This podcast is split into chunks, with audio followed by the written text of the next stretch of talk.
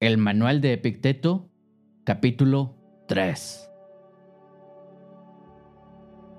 En el episodio de hoy continuamos estudiando a profundidad el capítulo 3 del Manual de Epicteto. Este capítulo destaca el hecho de que este manual está destinado a profesionales que ya están familiarizados con la teoría y la práctica estoica.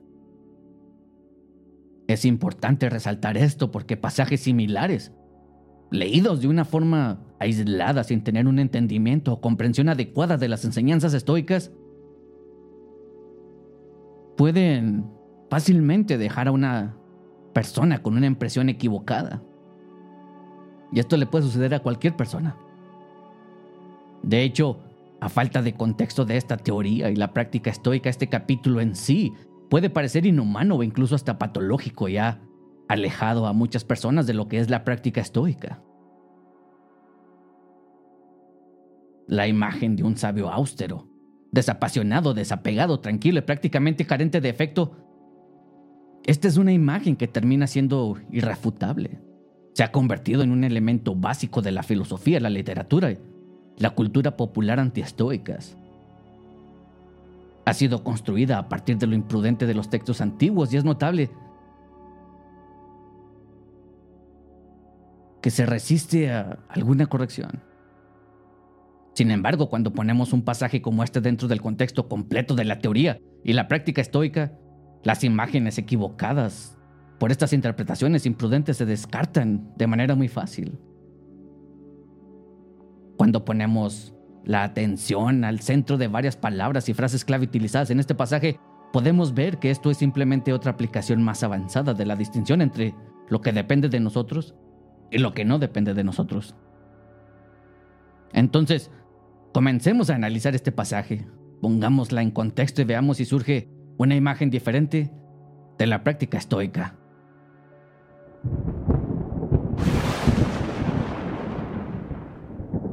Para esto, antes que nada debemos considerar tres fases importantes de este capítulo 3 del manual.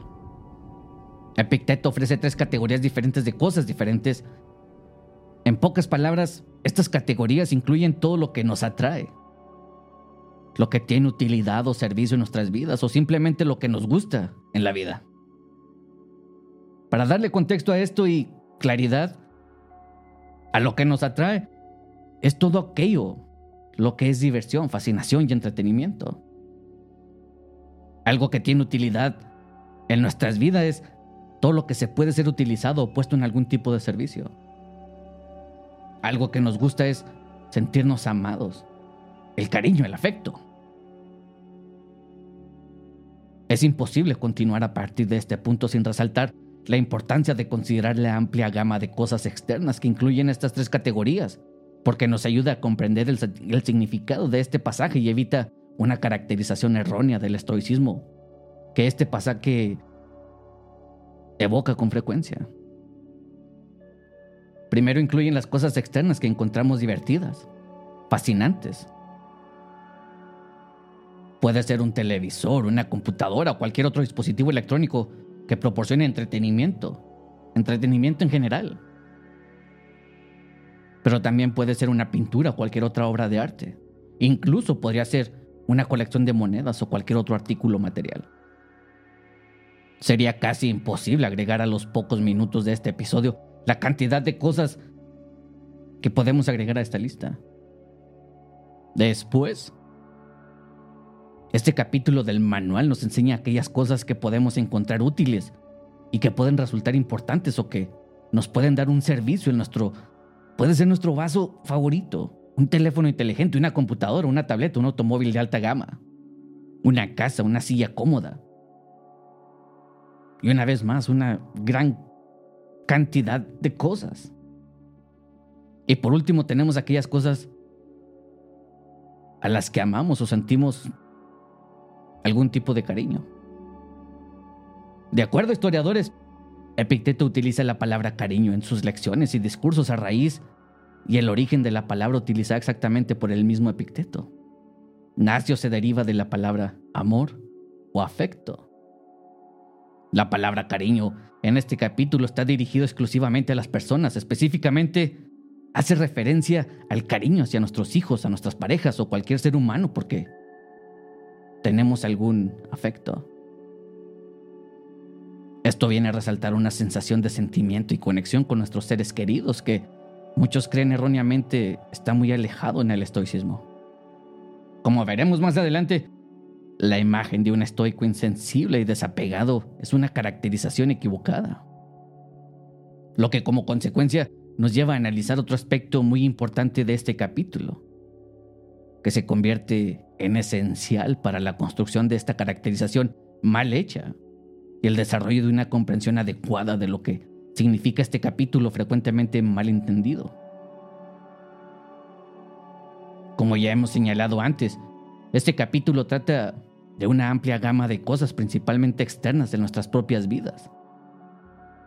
Lo que es fácil de pasar por alto en este capítulo es la existencia de una jerarquía desde las cosas más triviales como lo puede ser una jarra hasta aquellas cosas por las que sentimos un amor o afecto verdaderamente genuino, como lo puede ser nuestra familia. Una mala interpretación puede ser un grave error dentro de la teoría estoica al sugerir que nuestro cariño por nuestra pareja, nuestros hijos, debería ser comparable al aprecio que podemos tener por una jarra en este caso. Los estoicos ponen todas estas cosas en las mismas categorías de indiferentes preferidos y nos enseñan a no preocuparnos por las pérdidas de ninguna de ellas. Sin embargo, este pasaje lo deja muy claro, existe una diferencia natural entre nuestra afinidad por las cosas que nos divierten, nos entretienen y nos son útiles para nosotros, ya que somos humanos y cercanos a nosotros y a nuestro círculo social. Epicteto no defiende la total indiferencia hacia los seres queridos, al igual que Crisipo tampoco abogaba la indiferencia hacia la salud propia.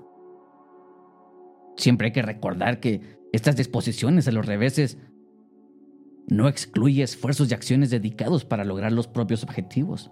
Mantenerse sano, mantenerse vivo, mantener vivo a los hijos en la familia, ejecutar los diversos planes de acciones que componen una vida de acción adecuadas. Pero la incertidumbre de la vida humana Tampoco estas acciones y planes que son o dependen de formas e, y de impulsos deben llevarse a cabo con las cláusulas de reserva. Solo así, de esta manera, se puede alcanzar la fluidez de nuestra vida, que se caracteriza como vivir de acuerdo con la voluntad del universo. En el discurso 1 de Epicteto aborda el tema del aspecto familiar. Epicteto deja bastante claro que el efecto familiar acompañado de la razón está de acuerdo con la naturaleza. Esta lección toma forma de un diálogo entre Epicteto y un funcionario del gobierno que afirma que su afecto por su pequeña hija lo obligó a abandonar su presencia cuando ella estaba enferma. Afirmó que nunca podía soportar ver sufrir a su hija. Al final del diálogo, Epicteto le hace entender al funcionario que dejó a su hija durante su momento de necesidad debido a su juicio equivocado sobre lo que es apropiado, en lugar de su afecto por ella. Todas aquellas personas a las que se les dificulta entender o pueden quedar con un mal sabor de boca, gracias a una mala interpretación sobre el pasaje del capítulo 3 de este manual de Epicteto, deben de leer primero el discurso 1.11, en donde les da contexto adecuado al tema principal de este episodio. En el discurso 3 ayuda más con claridad y entendimiento del capítulo 3 del manual de Epicteto diciendo, de ahora en adelante, siempre que te deleites con algo, recuerda la impresión opuesta. ¿Qué daño hay en que digas en voz baja mientras besas a tu hijo? Mañana morirás. O algo similar a tu amigo. Mañana te irás al extranjero. O yo iré al extranjero y no nos volveremos a ver nunca. Como podemos ver, es algo totalmente inexacto sugerir que este pasaje enseña a los estoicos a ser indiferentes hacia sus seres queridos, pero Epicteto nos anima a aceptar la verdadera naturaleza de la existencia humana. Es frágil y temporal. Asimismo, este pasaje sirve como recordatorio para practicar el premeditatio malorum, porque las cosas se rompen, la gente muere, y los eventos en la vida frecuentemente no resultan ser como nosotros queremos o como nosotros los imaginamos. ¿Por qué deberíamos practicar el imaginarnos la pérdida de posesiones, la aparición de circunstancias no preferidas y la muerte de seres queridos? Porque esa práctica ayuda a mantenernos en el camino hacia la verdadera libertad. Para ser libres debemos desconectar nuestro bienestar de todo aquello que no depende de nosotros. Esto es algo que estudiamos en el episodio 55, en donde estudiamos el segundo capítulo de este manual. Actuar de otra manera es un intento de reclamar autoridad sobre aquello que no depende de nosotros y ese camino nos lleva a la esclavitud de lo externo, lo que arroja como resultados una mente perturbada.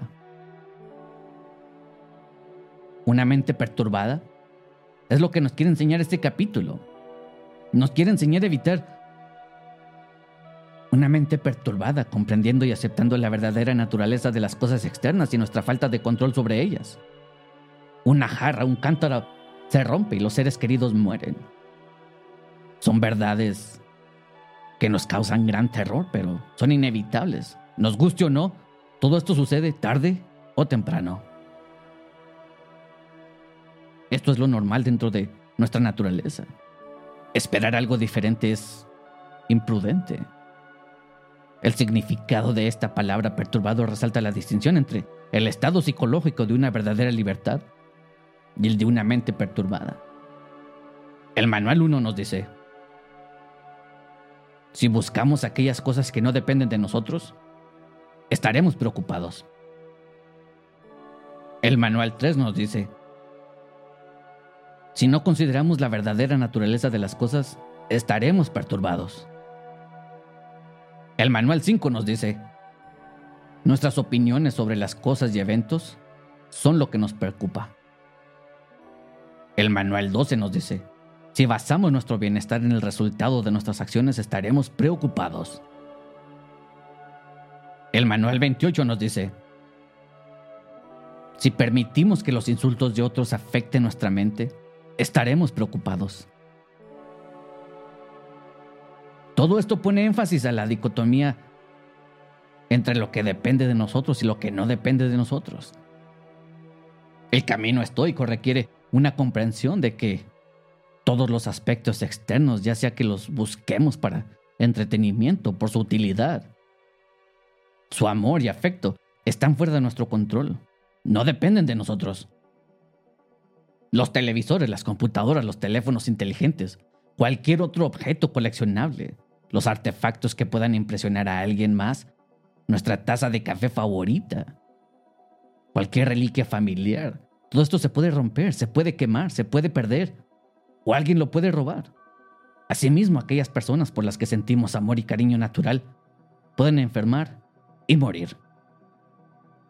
Por lo tanto, no debemos exponernos al fracaso y la angustia psicológica cuando deseamos cualquiera que de estas cosas como bienes y las buscamos como fuente de felicidad. El estoicismo no nos enseña a negarnos a ninguno de estos indiferentes preferidos.